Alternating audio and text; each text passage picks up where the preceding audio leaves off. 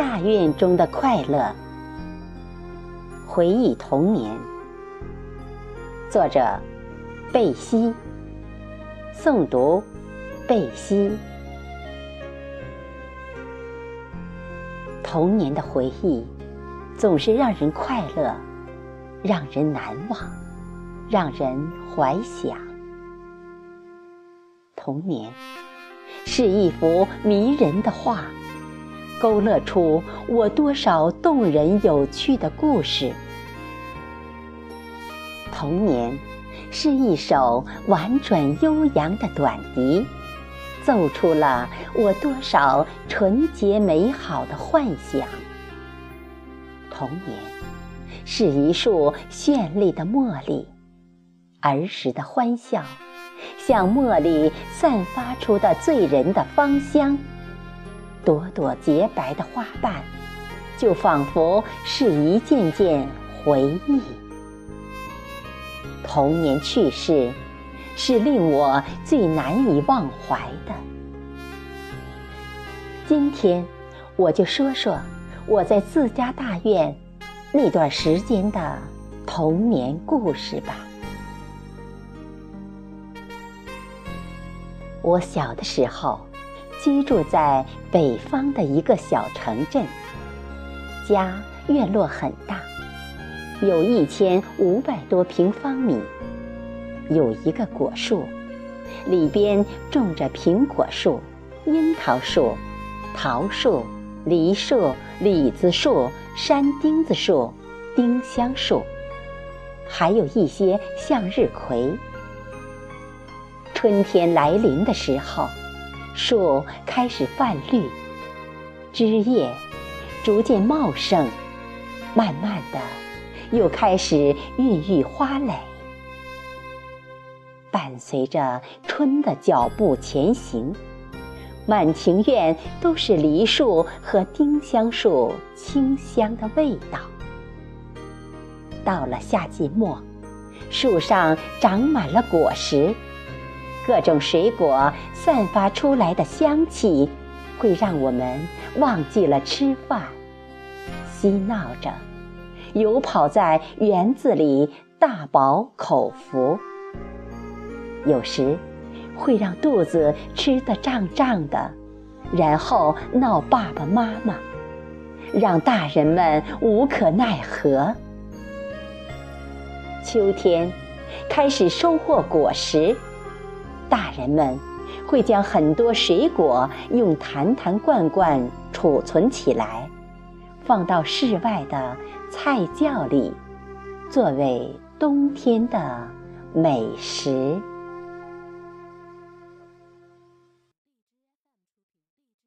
大院内有五大间正房，是我们这里很少见的那种青砖大瓦房。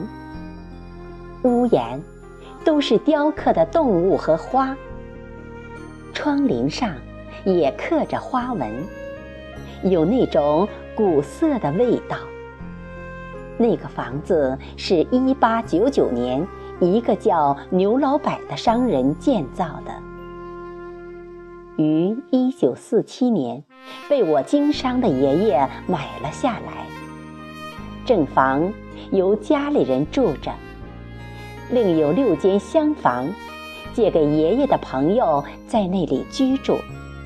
还有两间仓房，说是仓房，其实跟正常的房子没有什么区别，只是里面放的都是家中的杂物。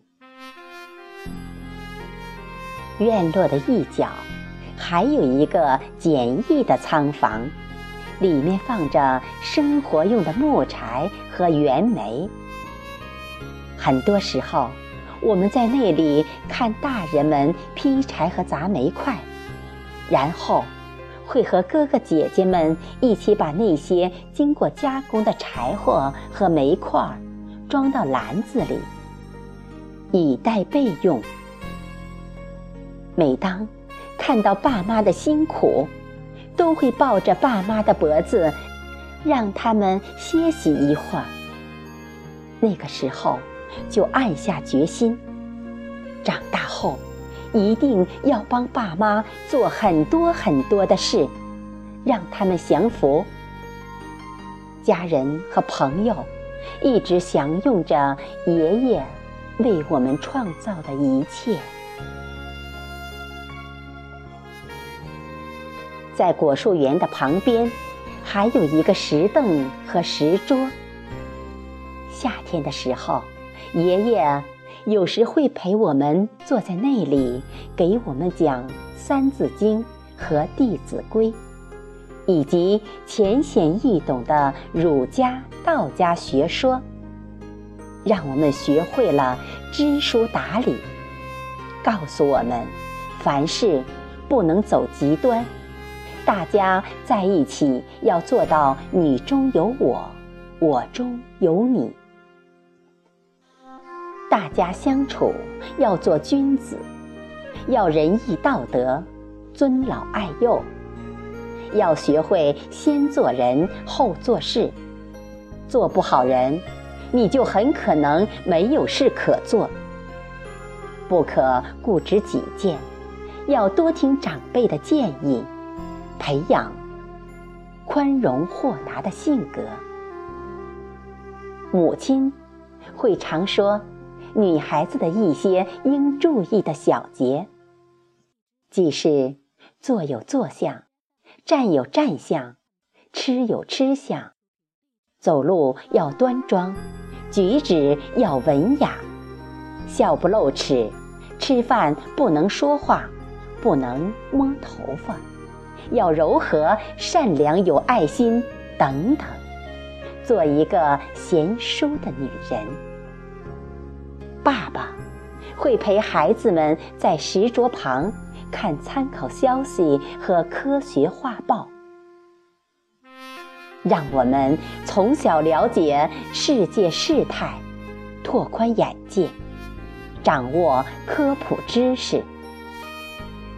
有了爷爷的谆谆教导和爸爸对我们的多方培养，以及妈妈的言谈举止，潜移默化的，让我们每个孩子都受益匪浅。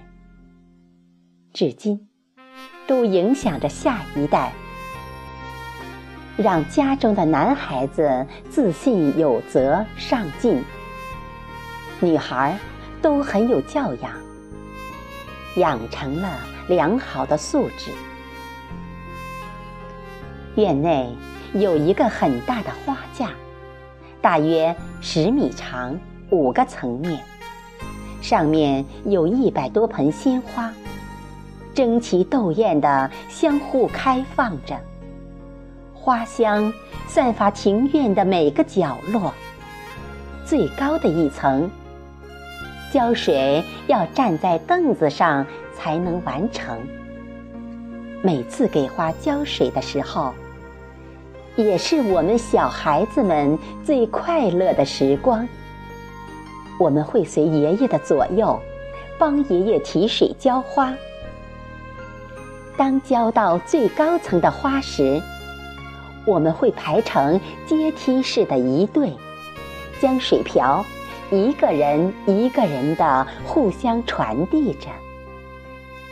水有时会溅到我们的身上，凉爽的水，扑鼻而来的花香，让我们感到非常的惬意。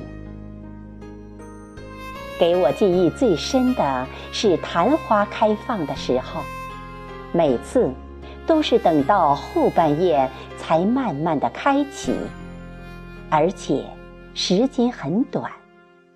会有一些赏花的客人以及摄影爱好者慕名而来，用相机在花的前后照来照去，还会听到一些赞叹声。看到这样的情节，我们就会拉着爷爷的手，高兴地蹦跳着，为爷爷精心养的花而自豪着。在花架的前方，有一个不算大的鱼池，面积有一百平方米左右，里面养了一些鲤鱼。夏天。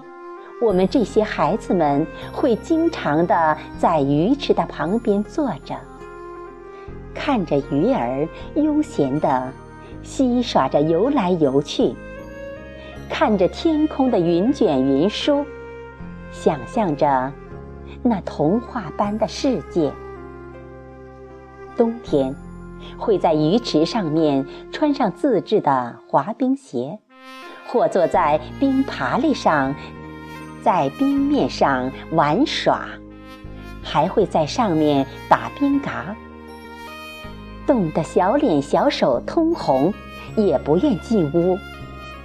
让我们无形中有了梦想，锻炼了我们的意志。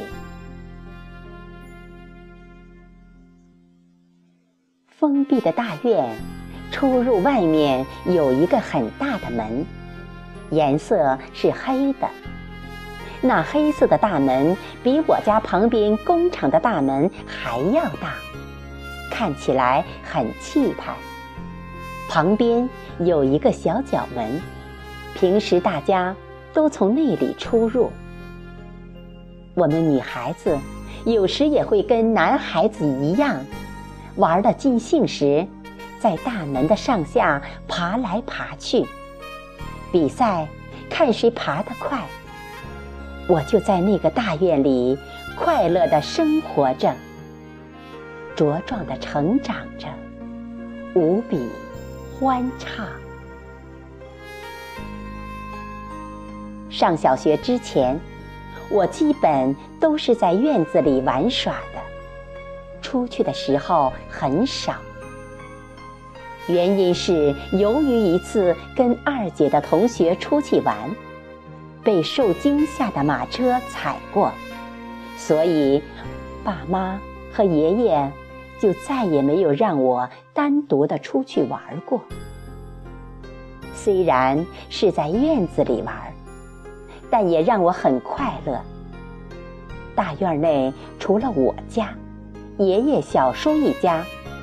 还住着爷爷的三个朋友家人，所以小朋友也不少。我们在院子里玩过跳皮筋、跳格子、踢毽子、打口袋、丢手帕、编花篮、打皮球，而且还玩过男孩子玩的打冰嘎、弹玻璃球、踢马掌钉。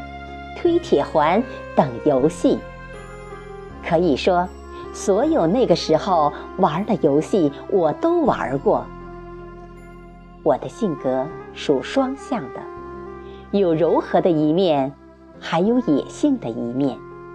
妈说我有点儿男孩子性格，凡是玩的项目我都喜欢，而且很认真，很执着，要玩。就要玩好，好奇心还很强。二姐就不同于我，她什么时候都是很温和的，说话细声细语，做事轻手轻脚，不喜欢活动。我们玩的时候，她都会坐在那里，手托着下巴，静静地看着我们玩耍，并微微地笑着。姐虽然不喜欢参与，但她很羡慕我玩得好。二姐跟我一直形影不离，虽然相差三岁，但到哪里去都会手牵着手。很多时候，晚上吃完饭，或爸爸妈妈和邻家的叔叔阿姨在一起聊天，或爸爸。给哥哥和邻家的小朋友剪头发。爸爸除了教课教得好，多才多艺，或欣赏大哥二哥吹口琴或吹长笛，或帮着爷爷浇花，或大人们看着我们玩耍，一同感受着我们的快乐。大院里其乐融融。上小学之后，我在学校的宣传队不同时期学习了乐琴、中原、和小提琴，还学了舞蹈、打花鼓、打小鼓，同时还是学校体育队的短跑和中长跑队员。因为哥哥们喜欢乐器，所以在我小学二年级的时候，大哥就自发地组织了一个小乐队。大家随时在大院里一起欢乐。没有其他活动的时候，一般都会在放学后去学习小组把作业写完。吃过晚饭，就会参加哥哥组织的小乐队，当然是业余的，自娱自乐。队员一共有六个人，其中。大哥吹长笛，二哥吹口琴，我三种乐器随着学习进程随时更换。哥哥的一个同学吹小号，另一个同学吹黑管儿。后来去剧院工作了，还有跟我一个宣传队的队员打扬琴。我们这几个人非常的团结和谐。大哥哥们对我和打扬琴的小妹妹都特别的宠爱和宽容。我们也非常的听哥哥们的话，也很虚心自信。那个时候有很多的幻想，梦想当一个指挥家。我们那个时候没事，几乎都在家中的大院内演奏着各种曲子，都兴致勃勃。邻居们和路过的人们高兴听什么，我们就演奏什么。记得大家演奏最多的还是《红星照我去战斗》《小小竹排》《南泥湾》《红河谷》。唱支山歌给党听，我爱北京天安门，游击队之歌，没有共产党就没有新中国。娘子军联歌，共产儿童团歌，三套车，铃儿响叮当，四季歌，莫斯科郊外的晚上，卡秋莎，化蝶，洪湖水浪打浪。草原上的红卫兵见到了毛主席，还有一些样板戏的歌曲等，引来很多的外面的同学和邻居家的人们来赏月，让很多人羡慕着，我们自然也美滋滋的，快乐无比。有时。我会像一个小指挥家似的，在前面用一根小木棒做指挥棒，装模作样的进行指挥。那种感觉让自己非常的自豪和自信。一直到大学的时候，给大合唱指挥，都会想到小的时候那个顽皮的样子。大哥下乡后，就由二哥组织，一直到二哥和他的同学下乡插队，这个小团体就解体了。我也开始进入了中学读书了，在那个小团队，养成了我们一种团结友爱的精神，听从指挥，步调一致。服从命令的美好素养，创造了和谐的氛围，让我们懂得了快乐来自分享与付出。生命意义的本质不在于拥有，而是分享。把自己的快乐与他人分享，就会得到双倍的快乐，让周围的人。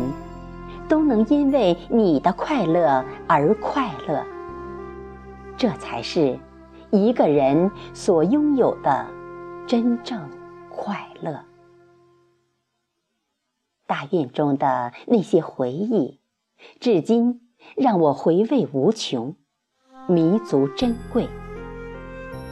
我的童年是快乐幸福的，这个大院里留下了我们很多的快乐，很多的梦想，很多的趣事，也培养了我们优雅的性格、独立的人格，有了积极自信的心态、乐观的情怀，保持了自己的本色，唱自己的歌，画自己的画。